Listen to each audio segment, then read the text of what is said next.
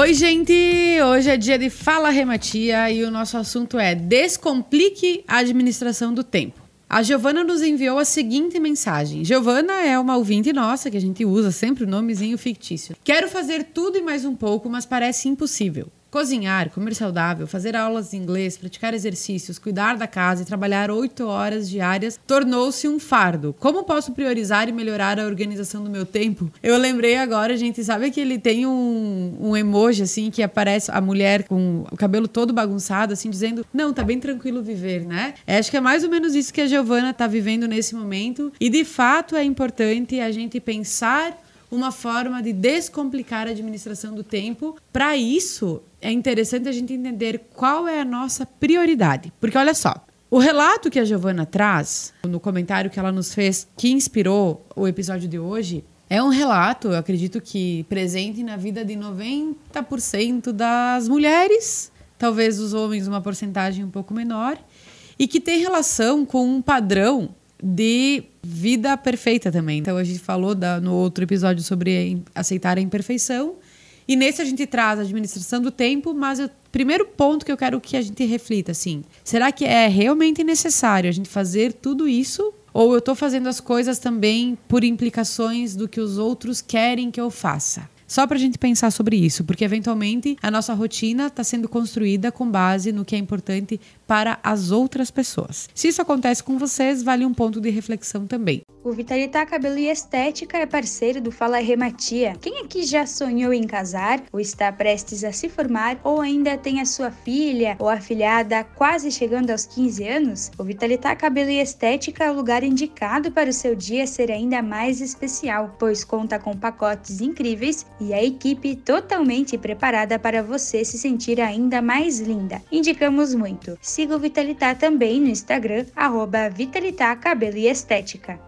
Mas a intenção do episódio de hoje é falar um pouquinho sobre prioridades, administração do tempo, e eu vou dar algumas dicas, algumas sugestões que possam vir a facilitar o nosso dia a dia. Olha só, gente, primeiro ponto, o que, é uma prioridade, né? Ah, tudo para mim é prioridade. Não, a gente tem que entender que a prioridade, ela é uma condição de algo que realmente tem que ser feito naquele momento. Então, a gente pode classificar atividades da seguinte forma. Por exemplo, uma atividade que é importante e urgente. Ou seja, faça imediatamente. Porque se ela é importante e se ela é urgente, ela tem que estar no top e no topo das prioridades. Porque se eu deixar de fazer isso, eu posso ter alguns problemas com relação a procrastinar algo que seja importante e urgente. Pode ser que tenham atividades que sejam importantes, mas não urgentes. Então, por exemplo, uma tarefa que eu tenho que desenvolver mais a longo prazo, que é importante, por exemplo, fazer um check-up no médico, fazer uma visita para uma amiga. Então, ah, ela é importante, é algo que eu preciso, é pela minha saúde física, pela minha saúde emocional, para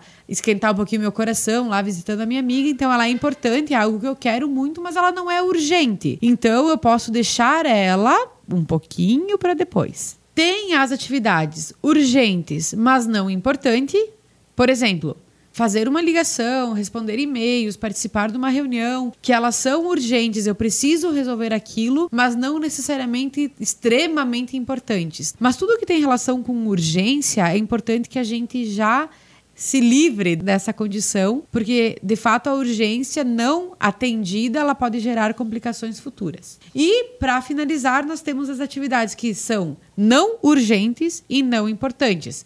Por exemplo, tarefas que podem esperar, tarefas que podem ser feitas com mais tranquilidade, tarefas que não podem estar antes de uma tarefa que é importante e urgente. Obviamente, né? Não importante e não urgente são tarefas que podem acontecer, mas que não podem ultrapassar aquelas que é, realmente vão impactar nos resultados da nossa vida. Mas aí vem um ponto. Beleza, Rei, entendi que tem atividades urgentes e importantes, importantes e não urgentes, não urgentes e não importantes, enfim. Mas eu não sei quais são as minhas prioridades. Eu sei o que é prioridade no meu trabalho, eu sei o que é prioridade no meu relacionamento, mas eu não consigo ter muita clareza sobre isso. Então, um ponto importante, gente, é buscar o nosso autoconhecimento. Somente dessa forma, parando para avaliar aquilo que a gente espera, aquilo que a gente quer de verdade, é que a gente vai entender as nossas prioridades. Porque olhar para a prioridade do trabalho é muito fácil. Tem coisas que eu preciso fazer, eu sempre gosto de elencar profissionalmente as atividades da seguinte forma: atividades que são intransferíveis, melhoráveis e delegáveis.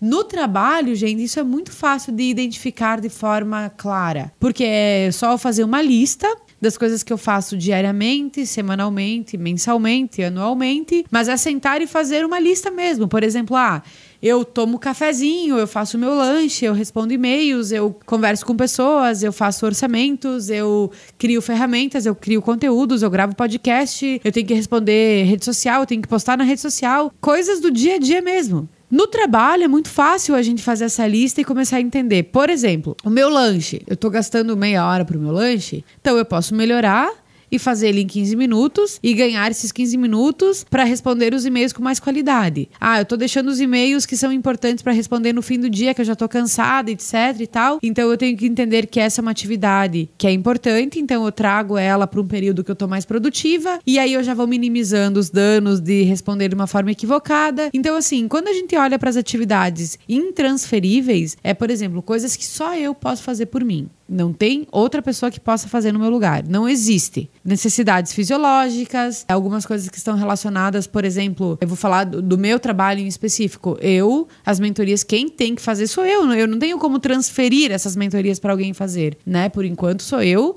a detentora do conhecimento e das ferramentas. Atividade intransferível. Agora, eu sei que mesmo dentro das atividades intransferíveis, eu posso melhorar algumas delas. Melhorar de que forma? Otimizando mais o tempo, fazendo numa velocidade diferente, percebendo o meu pico produtivo. Isso é algo que eu já devo ter falado aqui no Fala Rematia, mas que é extremamente importante. Qual que é o momento do dia que eu produzo mais? Então eu tenho que observar o meu pico produtivo para também melhorar a administração do meu tempo, porque às vezes a gente perde muito tempo em momentos que a gente não está produzindo, tentando produzir alguma coisa. E as atividades delegáveis. Dentro de um ambiente corporativo, se eu tenho um assistente, alguém que eu possa é, entregar essa demanda, eu posso solicitar o auxílio dele. E delegar não significa abandonar, delegar é acompanhar, mas pelo menos eu não preciso estar concentrado naquela atividade porque alguém vai fazer por mim. Então, no ambiente corporativo é muito mais tranquilo a gente administrar o tempo, porque são essas as é, lacunas de atividades intransferíveis, melhoráveis e delegáveis que a gente tem que ter consciência de colocar em prática algumas mudanças que tem que acontecer. E na nossa vida pessoal, a gente precisa entender quais são as prioridades. Porque, por exemplo, ah,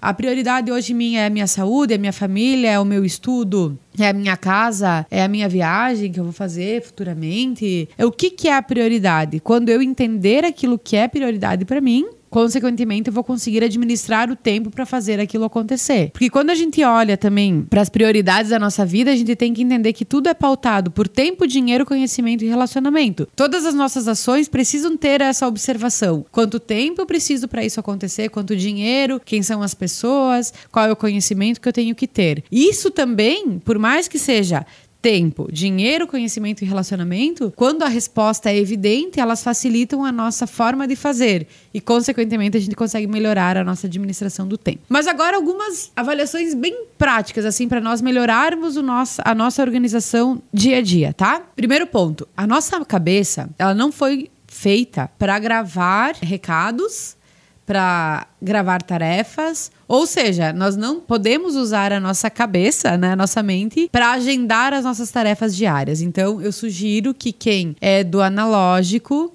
que pegue uma agenda, quem é da mais assim informatizado que faça uma agenda no celular e que agende suas tarefas. Falando da minha experiência, toda sexta-feira eu organizo a próxima semana. Então eu começo a repassar os horários, eu começo a entender os ajustes que eu preciso fazer. Porque se eu deixar para fazer isso na segunda-feira, eu já me perco inteira. Então eu criei essa estratégia de organização de agenda que eu inicio ela na sexta-feira. Eu tenho essa condição e eu garanto que muitos de nós que estamos aqui também têm essa condição, porque os ajustes na agenda eles são pequenos, mas pelo menos eu já tenho uma visão global das coisas que vão acontecer na próxima semana. Outro ponto importante: nosso cérebro ele é monocromático cromático. O que isso significa? Ele é bom em fazer uma coisa por vez. Então, para a gente ter essa administração do tempo de forma mais equilibrada, é importante que a gente cumpra uma obrigação por vez. Senão eu começo uma coisa, começo outra, começo outra, começo outra, não finalizo, não finalizo, finalizo mais ou menos,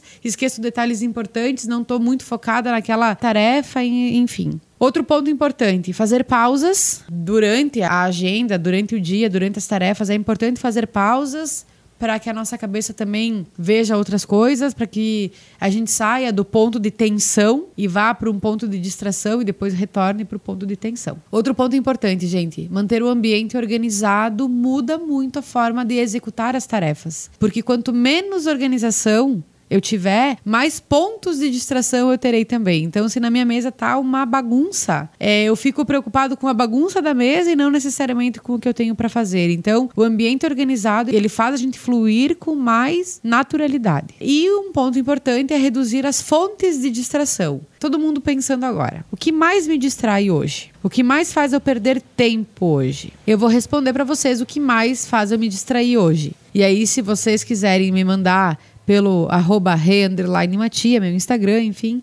Compartilhem lá comigo qual é a principal fonte de distração de vocês. A minha é o celular e redes sociais. Às vezes eu pego o celular para fazer algo de trabalho, mas eu me perco, eu me distraio, porque o celular ele é feito para manter as redes sociais, né? Enfim, são feitas para manter a gente conectadas, né? Os olhos voltados para a palma da nossa mão. Então eu preciso estar sempre consciente de que esse é o meu ponto de distração e me trazer para a realidade sempre que possível. É, e para nós transformarmos administração do tempo em um hábito, tem alguns pontos que são importantes. Primeiro deles, planejamento. É importante a gente planejar a nossa semana, é importante a gente planejar minimamente os nossos dias, elencando as ações que a gente vai tirar do papel, o que precisa ser realmente feito, enfim. Definição de metas, porque a definição de metas ela auxilia no planejamento e, consequentemente, ela nos dá mais clareza do que é importante. Dentro da definição de metas, é importante que nós mesmos sejamos capazes de estipular qual é o meu prazo para entregar essa atividade, que nós mantenhamos o agendamento das coisas como uma necessidade básica mesmo, eu preciso agendar, eu preciso agendar, que nós tenhamos escolhas que estejam relacionadas com o nosso planejamento e as nossas metas, que nós possamos priorizar algumas tarefas, principalmente quando elas são importantes e urgentes ou importantes e não tão urgentes, quando a gente consegue delegar e o, uma última situação que é importante a gente observar é da gente fugir da procrastinação. Então, quanto menos eu deixar as coisas para depois, mais fácil vai ser de administrar o meu tempo. Outro ponto importante também é observar se nós não estamos sobrecarregados de trabalho, porque a sobrecarga ela também gera